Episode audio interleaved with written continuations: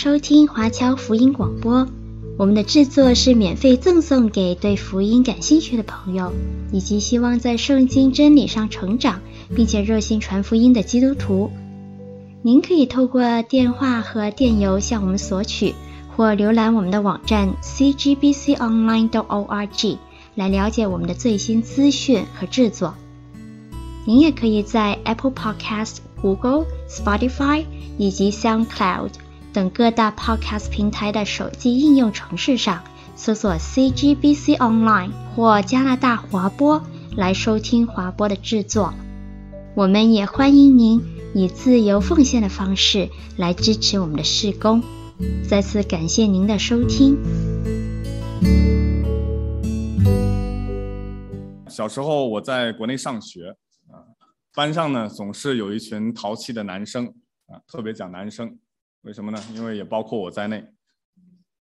那每周呢，我们学校是这样，每周呃，我上那时候是还是上小学，但是每周呢会有一节的自习课啊，说是自习呢，其实就是。呃，当时如果是哪个班主任，他就可以带领我们呢。呃，这个如果班主任是语文课的，那就带领我们补习语文。呃，如果是数学课的，就带领我们补习数学。反正带领什么课的，反正从来不会是体育老师代课，啊、让我们出去玩，这都不会的。嗯、总是在教室里面去去补习。那他就会布置一些作业让我们去做，或者一些课文让我们去读。然后布置完了以后呢，经常那个班主任呢，他就会出去啊。现在我回想呢，他应该也是偷懒，回到自己的办公室去，然后喝喝茶，跟人聊天，因为反正是我们自习嘛。那出去的这一段时间呢，他就会让班长坐在前面啊，然后管理秩序。但是呃，这个班长肯定管不住我们啊，我们太太太调皮了，我们也不听他的，所以他维持不了什么纪律，所以就会放任我们。啊，在那边呃乌乌泱泱的。那个时候，我们的教学楼呢是一条长廊，然后呢各个班级都在同一个长廊上，然后在长廊的最尽头啊是厕所，然后厕所的对面是老师的办公室，所以老师要回来呢，他就要经过整个的这个长廊才能回到我们的教室。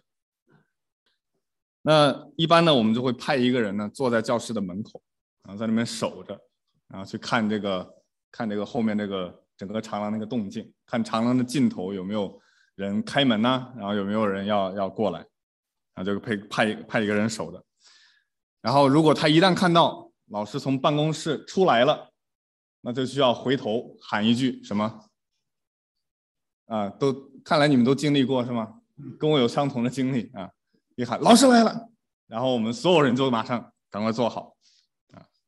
但是呢，往往我们派去做这个站岗放哨的这个人呢，他也不是好人啊，经常假传圣旨，对吗？所以看我们在那边玩得很嗨，玩得很欢，他自己在那边很孤独嘛，然后就在那边站着，还还不能跟我们一起玩，于是他就气不打一处来，很不乐意，然后往往呢就骗我们，回头一喊老师来了，然后我们就立马坐好。然后他就感觉很有权柄，对不对？然后呢，还还给我们恶作剧，结果我们就发现老师没有来，嗯，没有来。然后我们就白假装了一通，然后他在那边还笑我们。所以久而久之呢，一次两次我们就不信了。嗯，这就像那个狼来的那个孩子，对不对？不信了怎么办呢？啊，最后真的真的老师来了，然后把我们数落一通。嗯说你们这炸了锅了，整个走廊都听得见，啊，其实不是那个人报信晚了，是因为隔壁所有的班都听见我们班班在闹，然后所以其他的班就已经去汇报给老师了，说你那个班班在闹。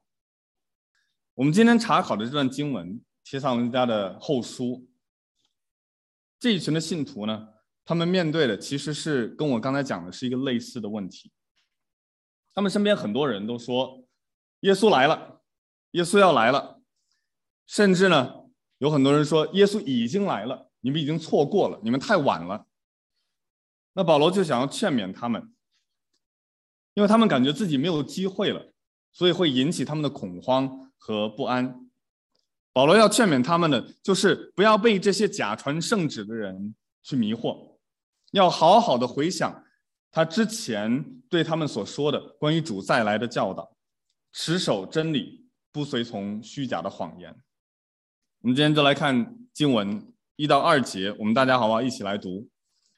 弟兄们，论到我们主耶稣基督降临和我们到他那里聚集，我劝你们，无论有灵、有言语、有冒我名的书信，说主的日子现在到了，不要轻易动心，也不要。惊慌。这里保罗把基督的降临和信徒在他那里聚集放在一起，那表明呢，他们其实是同一回事情。就像他在前书所教导的那样，在帖撒罗尼迦前书四章的十四到十七节那边说：“我们若信耶稣死而复活了，那已经在耶稣里睡了的人，神也必将他与耶稣一同带来。我们现在照主的话告诉你们一件事。”我们这活着还存留到主降临的人，断不能在那已经睡的人之先，因为主必亲自从天降临，有呼叫的声音和天使长的声音，也有神的号吹响。那在基督里死了的人必先复活，以后我们这活着还存留的人，必和他一同被提到云里，在空中与主相遇，这样我们就要和主永远同在。所以我们就看到这个聚集。在末世来临的时候是即刻发生的。那这个聚集的这个词呢，对无论是当时的基督徒还是我们现在的基督徒，应当是非常熟悉的。那其实呢，在希伯来书的十章二十五节，我们有一段耳熟能详的经文，也提到聚集。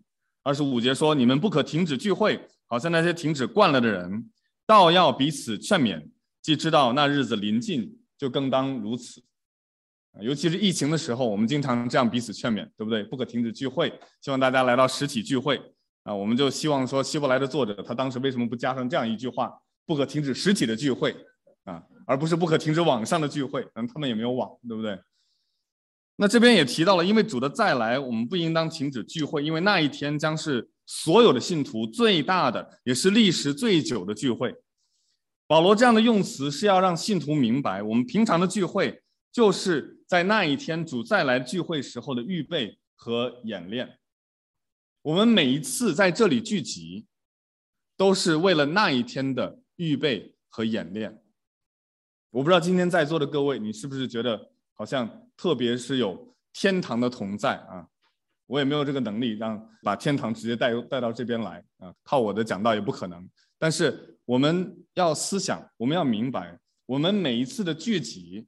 是在预演那一天，我们在空中与主相遇的，这是我们每一次需要被提醒的。啊，希望那一天没有马拉松，对不对？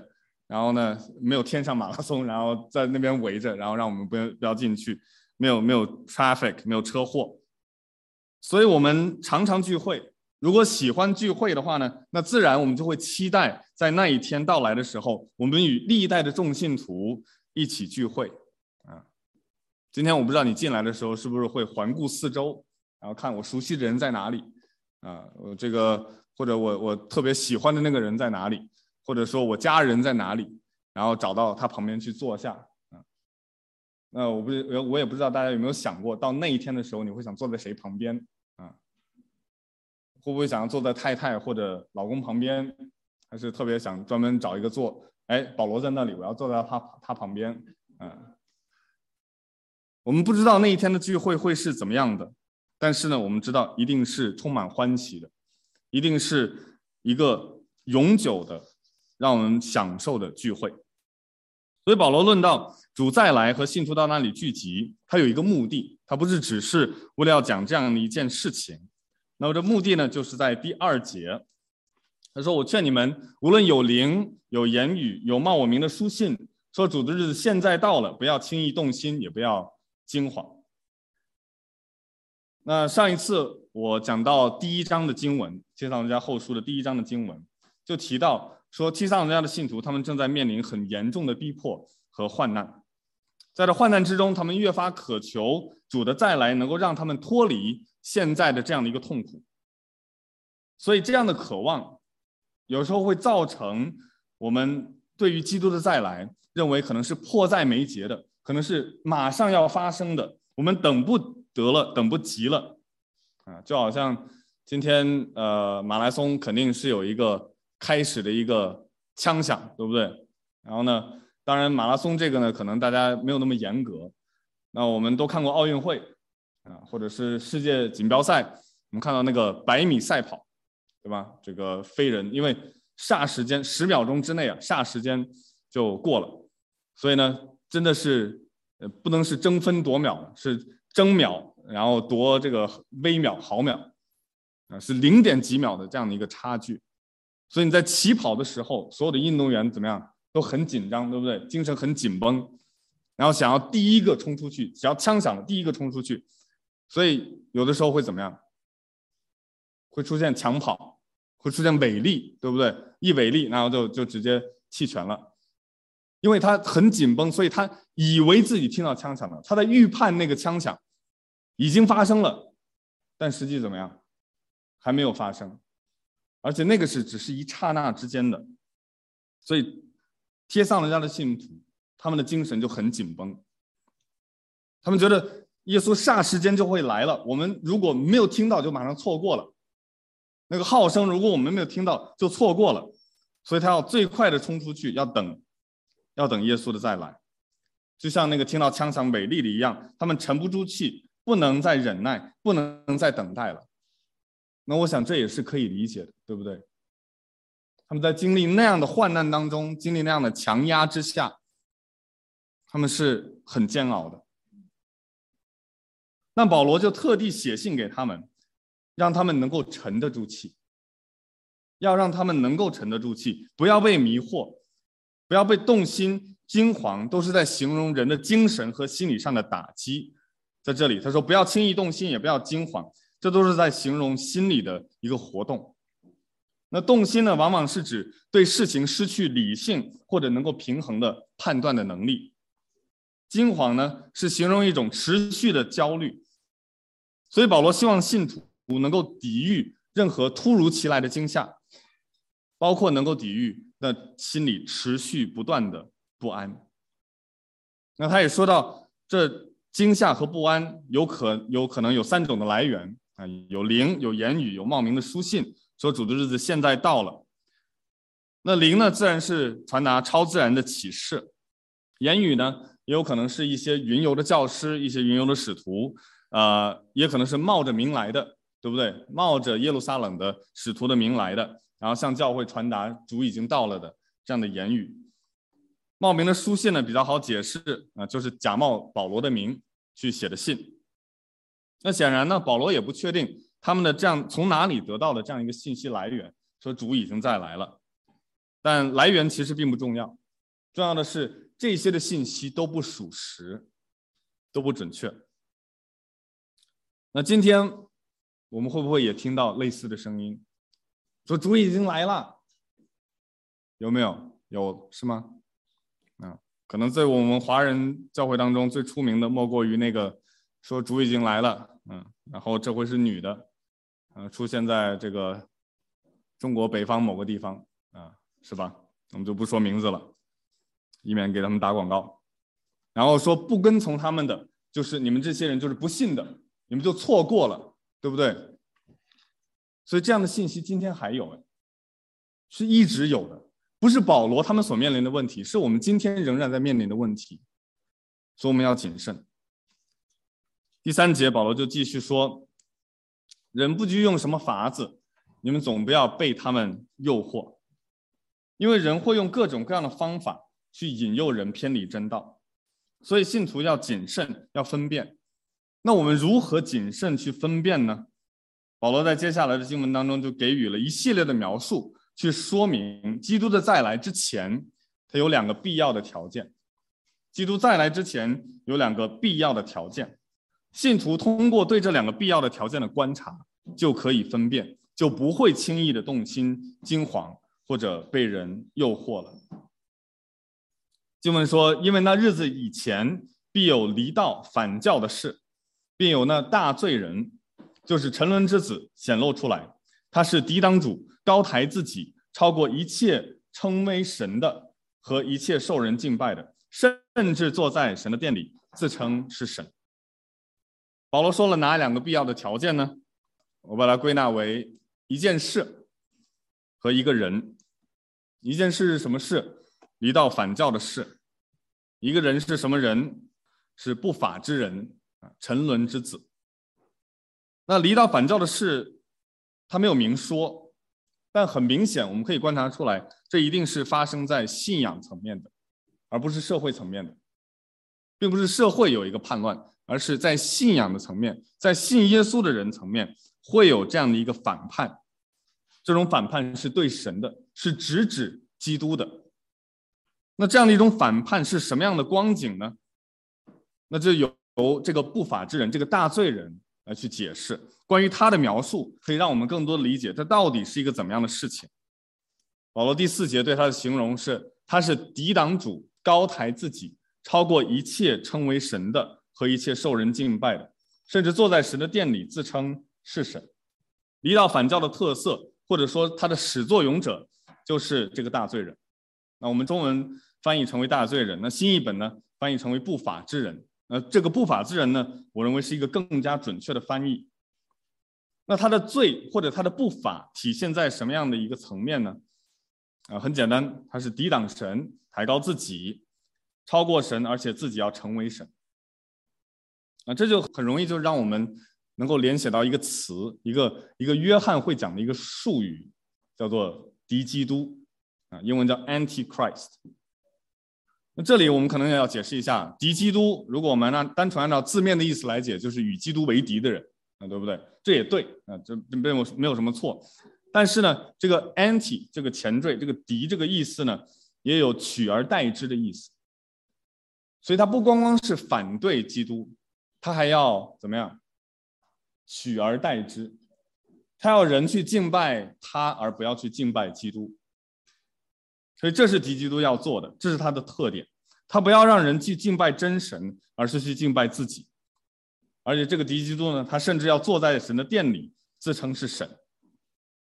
那这就让我们回想到在但以理书当中关于末那个末世北方的王的预言。但以理书中十一章三十六到三十七节说：“王必任意而行，自高自大，超过所有的神，又用奇异的话攻击万神之神。”他必行事亨通，直到主的愤怒完毕，因为所定的事必然成就。他必不顾他列祖的神，也不顾妇女所羡慕的神，无论何神他都不顾，因为他必自大高过一切。到最后，在启示录当中也有关于敌基督的描述。在基督再来之前，一个必要条件就是海中的兽。启示录十三章一到七节这边说：“我又看见一个兽从海中上来。”有十角七头，在十角上带着十个冠冕，七头上有亵渎的名号。我所看见的兽形状像豹，脚像熊的脚，口像狮子的口。那龙将自己的能力、座位和大权柄都给了他。我看见兽的七头中有一个似乎受了死伤，那死伤却医好了。全地的人都稀奇跟从那兽，又拜那龙。因为他将自己的权柄给了兽，也拜兽，说谁能比着兽？谁能与他交战呢？又赐给他说夸大亵渎的话的口，又有权柄赐给他，可以任意而行四十二个月。兽就开口向神说亵渎的话，亵渎神的名，并他的帐幕，以及那些住在天上的，又任凭他与圣徒征战，并且得胜，也把权柄赐给他，制服各族各民。各方各国，那我们就在这些形容当中，我们看到他是如何试图取而代之的。我们看到有龙把权柄、把他的能力赐给兽，这是在效仿什么呢？效仿父把他的权柄、能力赐给基督，对吗？然后他好像又受了死伤，然后这个死伤又被医好了，所以所有人都稀奇。这个是在效仿什么呢？效仿基督的死里复活，对吗？而且他让所有的人都去拜兽，因为拜兽，所以拜那个龙。这个效仿什么呢？就是效仿父与子的关系。我们就看到他一切都是一个呃抄袭，而且他的这个抄袭又很不一样。是有破绽的，我们就可以分辨，当这些事情发生的时候，结局就来到了。但同时，我们也要留意，保罗这里提到的不法之人，他专门提到不法之人，是表达什么呢？是表达基督还没有来，不是说基督已经来了。所以不要惊慌，不要动心。关于末日的信息啊，我们经常陷入两种的误区。那这两种的误区呢，我把它总结为：一个是轻看，一个是轻信。轻看就是说，认为圣经上所说的这些，呃，太神奇了，太遥远了，是不可能发生的，这是轻看。轻信呢，就是到处所有的新闻都觉得跟这个能对上号，每一件事情都是跟末世有关的。每一件事情到处去找那个兽是谁，那个号码是谁，那个龙是谁。说这个也是兽，说那个也是敌基督的。所以，关于末世的信息，无论是轻看还是轻信，都不可取。那么，怎么样掌握这个平衡呢？保罗在第五节就告诉我们：“我还在你们那里的时候，曾把这些事告诉你们，你们不记得吗？”所以，帮助我们去掌握平衡的，其实是我们的记忆，是不要忘记，上帝已经借着使徒保罗所已经说过的话。所以，无论前面三到四节，或者后面六到八节所形容的内容，帖撒罗尼迦的信徒都早就知道了，因为保罗还在与他们同在的时候，就已经告诉他们了。所以，保罗现在写信是干什么呢？是在提醒。是在召唤他们已有的记忆，你们难道不记得了吗？提醒的含义，保罗已经意识到读者正在变得很容易受到错误教导的影响。为什么呢？因为他们正在忘记他们已经所接受的那个纯正的道理。他没有教导他们关于末日的任何新的信息，没有新的教导，全部都是提醒。就是为了让他们明白，他们现在的惊惶、他们的动心、他们被诱惑，都是因为他们没有及时的彼此提醒和互相和自己提醒，关于那末世他们已经知道的事实。所以其实是自己在吓自己，啊，庸人自扰。那接着在六到八节，保罗又继续解释关于不法之人的信息。啊，如果睡觉的现在可以醒了，因为这段经文是最有意思的。那说不法之人的信息，他已经发动了，但还没有火力全开，好像还没有到最肆无忌惮的地步，还没有完全的显露出来。嗯，六到八节我们可以一起来读。现在你们也知道，那拦阻他的是什么？是叫他到了时候才可以显露，因为那不法的隐意已经发动，只是现在有一个拦阻的，等到那拦阻的被除去。那时，这不法的人必显露出来。主耶稣要用口中的气灭绝他，用降临的荣光废掉他。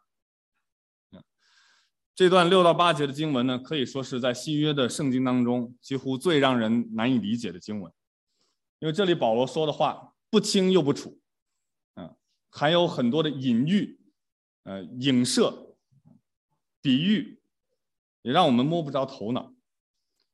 但他这样说，很显然是因为他自己认为贴上罗尼迦的信徒他们已经知道这些事情的细节，因为他在那里的时候已经跟他们讲过了，所以他只是需要提醒。需要提醒的时候，你就不会把所有的东西都重新复述一遍，对不对？你只是为了要提几个关键词，让他们能够回想起来。所以他觉得细节呢就不需要赘述，但这却给我们的后人找了很多的麻烦，对吗？因为我们需要他赘述。你不能讲到最重要、最关键的时候，你此处省略一万个字，那我们就没有办法了，对吗？但他确实是省略了。那首先呢，我想圣经之所以这样的描述，没有给更多的具体的细节，一方面呢，是因为圣经的写成不是为了满足我们的好奇心，是为了要给我们表达一个完整的真理，并且让我们去持守的，不是要去满足人的好奇心的。所以他不会把所有的细节都写明。另一方面呢，也是要提醒信徒，经文没有说的，不要随意猜测，那经文有说的要笃信不疑啊，经文没有说的不要随意猜测，经文有说的要笃信不疑。但同时呢，也不可以随便的把经文所描述的景象就随意的用在我们当下的环境当中，应用的时候需要谨慎。不是说这个就是那个，啊，这个东西就是这个。那即便如此呢，我们还是能够从这段的经文当中总结一些关于不法之人和拦阻他的信息。首先呢，那不法之人是已经存在的。所以在保罗的时期已经有了，那在在我们今天不法之人也有，只是呢没有完全的显露，所以我们还不清楚那个不法之人到底是谁。那这里值得注意的就是保罗的用词，第一节他提到主的降临，那个词其实它的意思就是显露，啊，所以我们看到显露这个词不断的重复。第八节在这里提到了不法之人的显露，然后呢又有什么？主的降临的荣光，看到没有？降临就又是显露，主显露的荣光要废掉它。所以这就好像之前我们提到的，撒旦和他的敌基督是为了要刻意的去模仿主耶稣他的能力和他的降临，所以他要先显露。所以呢，这样他才可以迷惑人，先先占先得嘛，first come first serve。所以他就先来，我我提他先来，然后这样的话，人就可以被我迷惑，就会跟从我。他以为是这样。那第二个没有显露的原因呢，是因为有一个拦阻的力，或者是拦阻的人啊。这个拦阻的他将会被除去，到那时不法的人才完全的显露出来。现在只是隐约的，好像隔着看，好像在铜镜用铜镜去去看自己一样，好像是隔着一层窗户纸。我们还不太清楚，没有办法完全的看清楚。但是呢，到那一天拦阻的被除去了，这不法的人就完全显露出来。但是呢，很可惜，他一显露，主耶稣就用口中的气灭绝他了。所以呢，用降临的荣光废掉他。所以这个不法之人呢，之人呢，他一出场就谢幕了，一上台就该下台了。嗯，然后一或者说电影的话，一出镜就领盒饭了。那这不法之人到底是谁呢？拦阻他的又是什么呢？或者是谁呢？这个历史上呢就有很多的猜测，可谓是众说纷纭。有说拦阻他的是罗马帝国和罗马皇帝的，也有说是圣灵，是神的旨意，也有说是教会，甚至有人说是保罗，那他自己是那拦阻的，还有天使啊等等。啊，在准备这篇讲道的时候，我也查考了不同的解经家，他们都是怎么说的。少说也有十几本的释经书。说法都不一样，我查考到最后，我终于得出了一个结论，那就是我也不知道。但是我这个是很负责任的不知道，我不知道这个不知道怎么样能够负责任，但是我是很负责任的不知道。但这并不妨碍我们理解保罗主要的意思。我们看到这段经文的重点，不是在不法之人他要造成的毁灭。而是不法之人是怎样被主耶稣毁灭的，这是经文的重点。身处逼迫和患难的帖撒罗尼迦人，他们从这段经文当中能够受到极大的安慰，因为他们知道那个与上帝对立、自高自大的人，尽管他可能很强大，但他注定要毁灭。这位罪的化身，这个沉沦之子，将在末期的时候遭遇他自己的末期。在末日的时候遇到他自己的末日。保罗没有要满足我们的好奇心，但他要让我们无论何时都明白，即便无不法之人他再可怕，他的力量再强大，在神的面前他一个回合都过不了，只要一口气就灭绝了。所以不法之人他的出场即为中场。这就像我一开始讲的例子啊，我们当时这些学生，我们无论是派人站岗放哨啊。还是在班里为所欲为啊！啊，我们没有想过一件事情，从来都没有想过，就是派一个人去走廊上拦着老师不让他回来，对吗？我们肯定不会这样去做。为什么？因为老师很生气，后果很严重，对吗？啊，我们都会被秒杀，会被毁灭，所以就不敢。我们知道没有人能拦得像老师，对我们这群学生来说，老师就像神一般的存在，对不对？无上的权柄。那么在这里也是一样，在天地之间，任何的人或灵或任何的有能的、执政的、掌权的，无论他是什么样的权柄，无论他拥有什么样的力量，在神面前都会被秒杀。而这样的力量仍然存在，它仍然在抵抗神本身。这个事情就代表着基督还没有再来，对吧？如果基督已经再来了，他必然已经显露了，然后必然被秒杀了。但它仍然的存在，就代表基督的再临还没有来到。对于帖撒罗尼迦信徒来说，他们为主所经历的逼迫和患难，恰恰向他们证明了两件事情：第一件就是基督还没来；第二件就是基督必定会再来。基督还没来，但基督必定会再来，因为那不法之人他还没完全显露，就代表他们没有错过基督的再来。但恰恰是因为那不法的隐意已经发动了，可以看出它的苗头了，所以他们同时可以确定，圣经说的是真的，这是一个信号，告诉他们基督必定会再来，因为早已经预言过了。有时候我们生活在北美的基督徒，我们可能常常会有一种错觉，就是圣经里面所描述的大灾难是不会到来的，为信仰受逼迫这件事情是离我们很遥远的。我们也不需要，也不会为主去受苦。在这样舒适的和自由的环境当中，往往就会像温水煮青蛙一样。但我希望借着这样的经文，可以提醒我们自己：撒旦在我们这里的攻击，其实并不小于那些迫害基督教的国家，并不小于那些正在被迫害的基督徒们。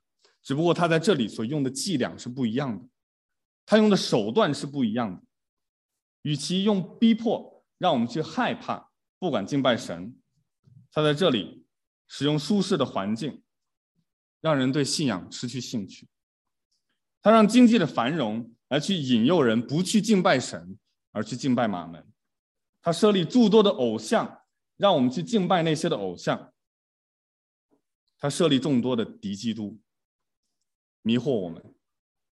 那看似基督的迷惑我们。这难道不是灾难吗？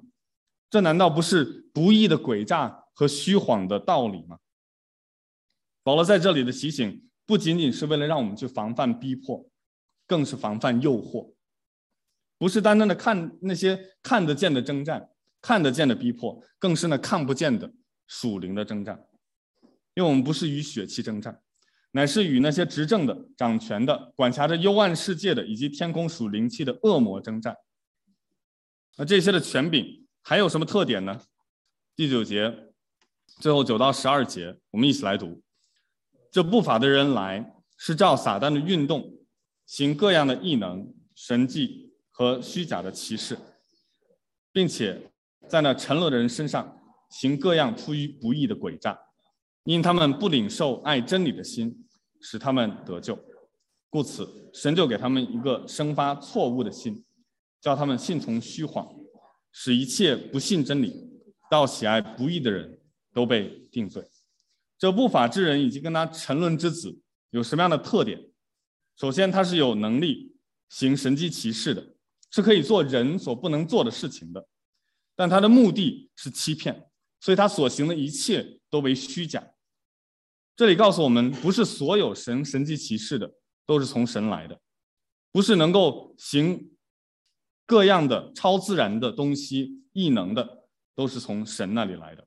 我们还是需要分辨，不能单单凭神迹就相信他是从主来的。他所传讲的信息需要经过神话语的验证。那另外呢，他们行各样不义的诡诈，原因是他们不爱真理。真理的对立面就是诡诈，就是虚谎。这世界上第一个谎言，在人类的历史当中所存在的。就是伊甸园蛇引诱夏娃的时候说的。他说什么？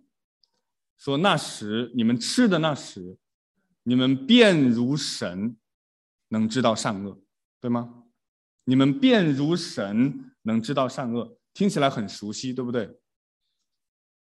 这和那个不法之人要抬高自己，取代神的位置是一样的。千百年来，撒旦的目的没有变过。他的手段也让我们似曾相识，第三呢，就是他们的结局是会被定罪的，因为不爱真理，反倒爱不义。因为他们这样的悖逆，神就让他们在悖逆的道路上越行越远，越来越坚定。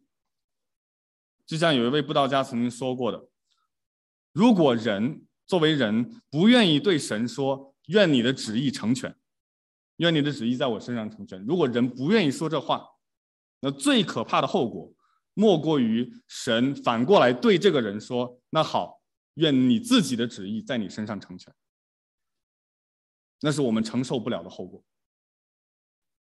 所以保罗在这里要强调。”无论何时，神仍然掌权，得救和定罪的工作都是神的工作，也唯有是神的工作。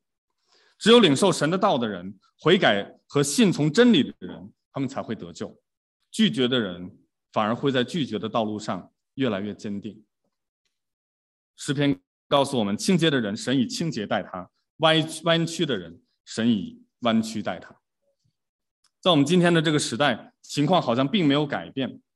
不接受真理的人，仍然不会得到福音的好处，不会得救。神永恒的救恩是向走向灭亡的人，他们唯一的救赎，唯一的答案。所以我们在座的或者在线上的，如果你还没有明白神的救恩的，那我邀请你能够接受这样的一个福音。在这个时代，有很多被标榜成为福音的事情，关于人怎样能够得到救赎这样的提议有很多。有的说我们应该移民火星，有的说我们需要自我提升，有的说钱可以解决一切问题，有的说医疗和科技可以让我们长生不老。但其实没有一个能够最终有效，因为没有一个方案能够处理我们死后如何去面对神公义的审判。在多元的时代，这样的一个福音，它的排他性被当作是丑闻。当做是见不得人、不能在公众去传讲的事情，但是生与死、得救和灭亡的界限是不能被模糊的，而是那位被钉在十字架上的耶稣，他所预备的救恩来去划定的界限。这是我们需要传讲的真理，需要相信的真理。那对于在座的基督徒来说，为什么保罗希望帖撒罗家的信徒以及我们能够知道？敌基督和他的追随者最终将受到应有的审判，这就是二章一到十二节在整个强调的重点。我们不要被错误的教导所欺骗，因为我们应该坚定持守我们已经接受过的那个纯正的教导。我们现在和将来都需要被提醒，我们都需要警醒，以免被欺骗，而这要通过不断的提醒自己有关神的话语的真理来去实现。就好像对于在银行工作的人，鉴别伪钞的最佳方法，不是去研究市面上所有的假钞，你研究不完的，对不对？那真正的正确的方式是什么？是不断的去研究那个真的，知道它的每一个细节，知道它每一个成为真钞的这样的一个组成的理由。当你对真钞了如指掌的时候，那你拿到任何的一个，如果它是假钞，你就自然可以辨别。要对神话语要熟悉。保罗在这一段的经文当中，他把历史的进展分为三段。现在是拦阻的时候，不法之人的力量正在受到节制。接下来将是叛乱的时期，拦阻的将会被挪去，不法之人将会显露。但最终呢？将是审判的日子，主基督将击毁并且摧毁敌基督，而那些跟随敌基督的人将要被定罪。这是神的计划。历史不是一连串无意义的随机的事件，它是在上帝的主权统治下一系列的事件。神才是掌管历史的主宰。在这期间，圣徒我们需要用上帝的话语来去装备自己，来去保护自己。用圣灵的宝剑，也就是神的话来去征战，这也是属灵的盔甲当中唯一可攻击的兵器。这不是让我们去追求新的道理、新的真理，而是持守我们已经拥有的真理。就好像保罗在第五节所说的，他已经将这一切都告诉我们了，这一切都已经对我们说了。抵挡恶者诡计最好的方法就是相信并且熟悉神的话。我们还是回到一开始我说的例子，当听到老师来了这个声音的时候，那班里的同学，大家想谁会最慌张呢？是像我这样的调皮的孩子，对不对？老师不在的时候，我就撒撒丫子了。那我们这些调皮捣蛋的孩子，老师一来，我们就很慌张，我们就动心，我们就容易被那个假传圣旨的人诱惑，对吗？那试想，如果有一位同学，他正在按照老师临走的时候所说的那样，正在自习、正在复习功课、正在做作业的话，他有必要慌张吗？没有必要。那那个假传圣旨人对他有影响吗？也没有。我们能做的，也是应当做的，就是回想主离开世界之前对我们的吩咐：要去，使万民成为他的门徒，凡他所吩咐我们的，都教训他们遵守。如果我们按照主耶稣基督的吩咐，警醒等候，做我们现在应该做的事情，当末期来到的时候，当主看见我们的时候，我们是忠心的管家，按时在他家中分粮。我们又接待他最小的弟兄，称为他的名的人，他就必称赞我们为良善又忠心的仆人。这样，我们就不至于被虚假的教导引诱、惊惶或者动心。求主帮助我们，也赐给我们恩典，让我们不断的专注在他的话语上面，以便我们能够去识别假冒的教导，在这末了的时代，成为主的精兵，打了美好的仗。